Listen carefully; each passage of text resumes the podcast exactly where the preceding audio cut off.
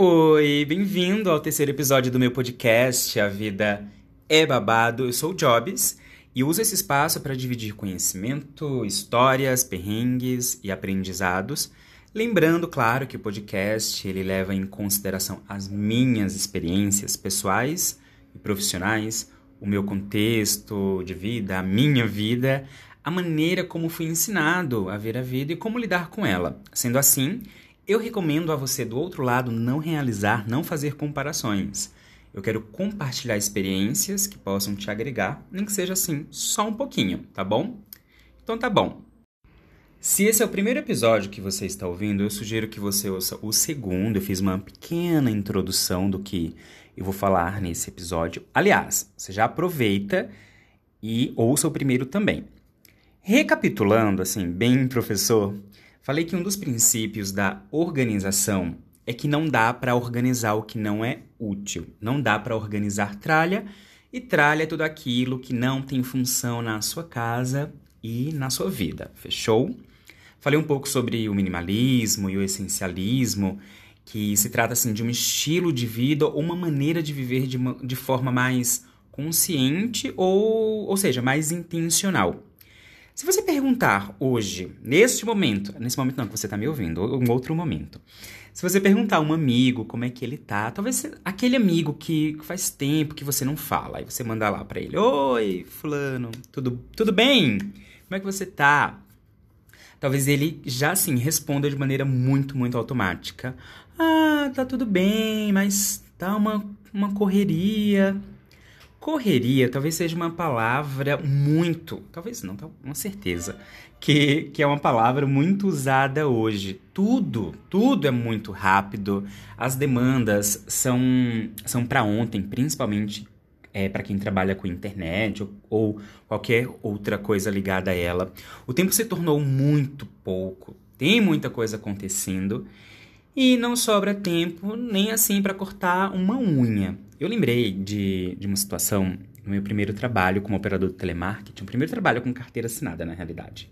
Fora as outras coisinhas que a gente faz, né? É...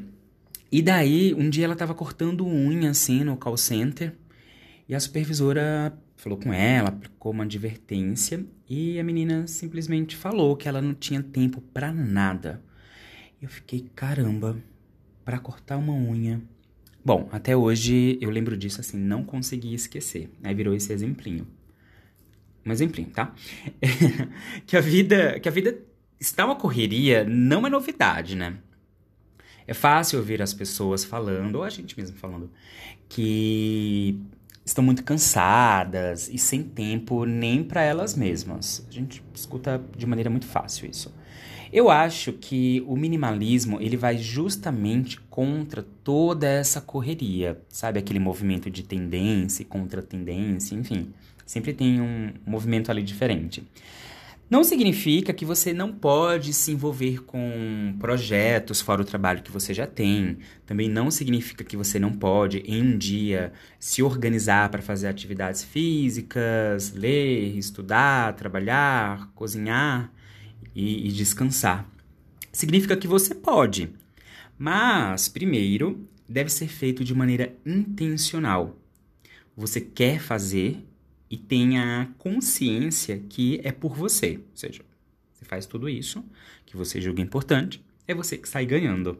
Segundo, você não pode fazer tudo ao mesmo tempo. Você não vai criar tentáculos e fazer tudo tudo ao mesmo tempo. Você não pode se envolver em muita coisa ao mesmo tempo e por isso existe a necessidade do foco.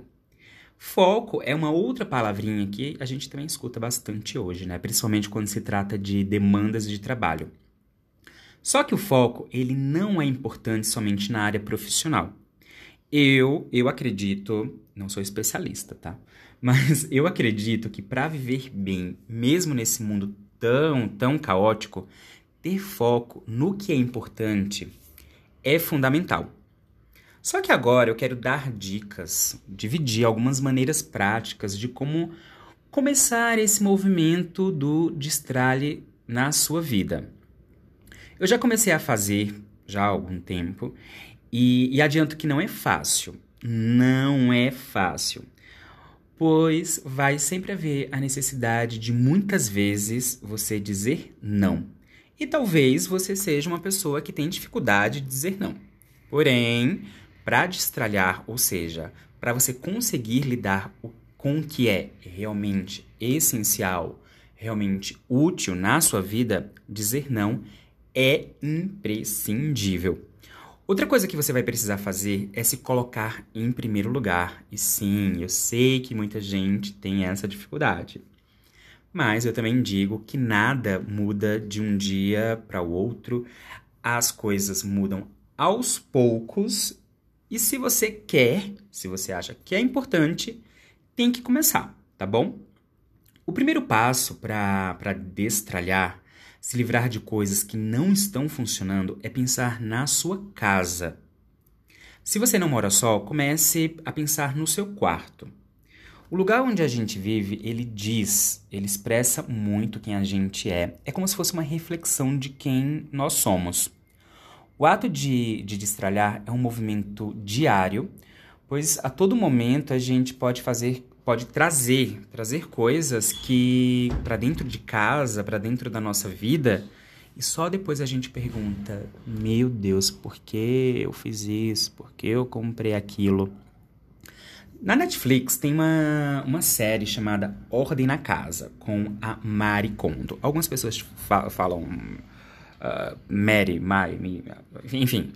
A Mari Kondo, ela é a, a mestra, assim, do destralhamento. Ela é especialista, rainha, dona também da organização pessoal. E ela criou o método KonMari, onde a base desse método é pegar uma peça de roupa ou um objeto de coração e se perguntar: Isso me faz feliz? Daí, se sim, o negócio permanece lá, o objeto permanece na sua vida, na sua casa. Se não, você tem que pensar em um destino para ele. Eu acho que vale a pena assistir, pesquisar e conhecer a maneira como a Marie, a Mary, a Kondo é, realiza e organiza. Antes mesmo da, da série, a Mari Kondo ela já tinha escrito, acho que uns dois livros, se eu não me engano. E eu já li um deles e vale sim a pena. O nome do livro que li é A Mágica da Arrumação. Ele já faz um tempinho. Uma prática que aprendi com a Thaís Godinho do Vida Organizado, que eu falei que sempre vou falar dela aqui, é, é pegar uma sacolinha, uma sacola aí plástica, e andar pela casa ou pelo seu quarto, como eu falei, se você mora sozinho, mas andar pela casa durante alguns minutos, vamos pensar aí, sei lá, uns 5 a 15 minutos, e você pode ir colocando na sacolinha aquele papel que estava ali em cima da mesa, aquela embalagem vazia, aquela caneta que não funciona mais, enfim. São coisas, eu acredito que são coisas que são mais simples mesmo, tá? Coisas que você pode descartar logo em seguida, inclusive. E talvez são coisas que elas nem precisariam estar ali, era para já ter sido, eram já ter sido jogadas, mas por conta da correria e do dia a dia, você acabou deixando ali em cima para resolver depois. Entendeu, né? Já as roupas, acessórios, objetos de decoração ou de uso geral, eu acho que esses itens, eles merecem mais atenção. Dá pra sair pegando uma sacolinha, porque nem cabe, né? Pegar uma sacolinha e, e colocando aí de maneira mais despojada, digamos assim, sem tanta atenção. Então esses itens merecem atenção. Por quê? Porque não dá para se desfazer de uma camiseta que você gastou dinheiro assim do nada.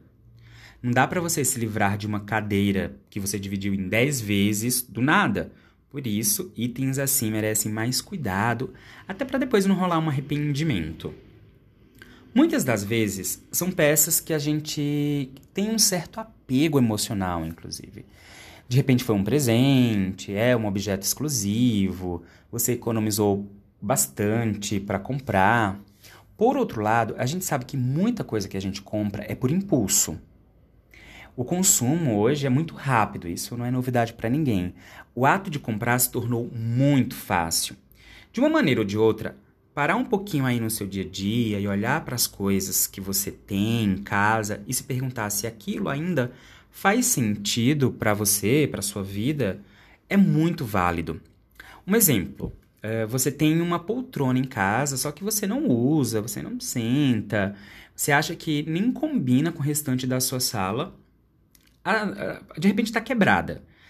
E você acha também que nem vale a pena consertar. Só que ela tá ali só ocupando um espaço que poderia é, que poderia ser um espaço de um outro móvel que você queria ter em casa, ou até um espaço livre, um espaço vazio, deixando a sua, sua sala mais livre. Eu não posso dizer o que é útil na sua casa ou na sua vida, e nem você pode dizer o mesmo. Ninguém pode fazer o mesmo. Ninguém pode fazer isso por você, nem ninguém por mim. Vocês entenderam? É, só eu sei o que é útil para mim, assim como só você sabe o que é útil para você aí do outro lado. Só você sabe o que é importante para você. Inclusive, a frequência de, com, de, de como fazer esse destralhamento também é muito pessoal. Tem pessoas que fazem isso diariamente, tem gente que faz mensalmente, e por aí vai. Isso é muito pessoal, gente. Roupas, acessórios, objetos que não são mais úteis para vocês, para você, é, podem servir para outras pessoas. Seja doar, vender ou até mesmo descartar. Eu acho que o ato de destralhar deixa a nossa vida muito mais leve, sem peso. É, são menos coisas para a gente lidar. Já pensou você apenas se ocupar com, com o que é importante de verdade? Repito, você não tem que ter apenas uma colher, um garfo um, um boné, uma calça, etc, etc, etc. A mensagem que eu quero deixar é que se você tem 15 camisetas estampadas e você usa e não está apenas ocupando um espaço no, no seu, seu guarda-roupa, no, no seu armário, tudo bem. Lembrando também que quantidade, quando a gente pensa, quando a gente decide pensar no que é importante, tem que pensar na qualidade ao invés de somente na quantidade. Nesse episódio, eu decidi falar um pouquinho do destralhamento de coisas e objetos. Mas para a gente viver menos afobado, menos cheio de tanta coisa e com aquela sensação de estar sem tempo, fazer um destralhe na vida também é importante. Aliás, é o mais importante. A gente começou pelo ambiente. Então, eu dei algumas dicas, e não, obviamente não são só essas, mas a gente começou pelo ambiente, agora nós vamos para o macro. E pra gente ir para esse macro, a gente vai fazer isso no próximo episódio, porque senão esse aqui vai ficar extenso. Então, no próximo episódio, eu quero dividir com você como fazer isso também na nossa vida, nas relações. Se você gostou do episódio, se você tem algo para compartilhar, manda uma mensagem. Com certeza eu vou adorar saber. Meu Instagram é jo, arroba, jobscae. Me segue lá e a gente conversa. A vida é babado, ela não é fácil, mas muitas vezes a gente aqui complica. Com as experiências que eu tive, eu aprendi a dar uma descomplicada, não é muito assim, mas dar uma descomplicada, e por isso eu resolvi compartilhar aqui. Muito obrigado por me ouvir. Te espero no próximo episódio. Beijo!